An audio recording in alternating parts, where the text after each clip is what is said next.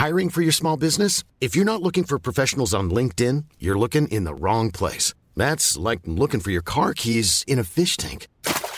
LinkedIn helps you hire professionals you can't find anywhere else, even those who aren't actively searching for a new job but might be open to the perfect role. In a given month, over 70% of LinkedIn users don't even visit other leading job sites. So start looking in the right place. With LinkedIn, you can hire professionals like a professional. Post your free job on linkedin.com slash people today.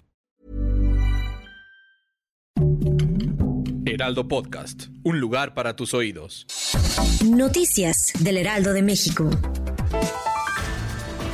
Este viernes se inauguró la megafarmacia del bienestar en Huehuetoca, Estado de México. El presidente Andrés Manuel López Obrador comentó que posiblemente se trata de la farmacia más grande del mundo, pues está conformada por 50 hectáreas. Además se conecta con el aeropuerto Felipe Ángeles, con la intención de facilitar la distribución de medicamentos en el país.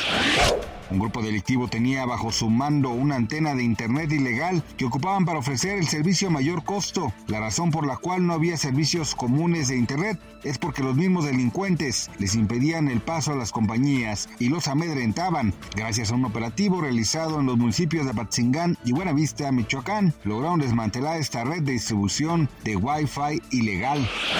El ministro de Pakistán, Anwar ul Haq, prohibió realizar festejos públicos de Año Nuevo, eso con el fin de solidarizarse con Palestina por el conflicto armado que vive con Israel. También se prohibió el uso de fuegos pirotécnicos y en cambio celebrar de una manera sencilla y discreta.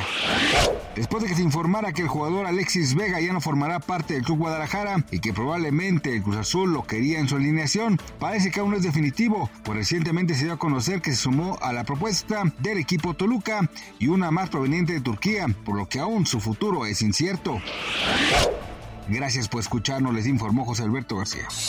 Noticias del Heraldo de México.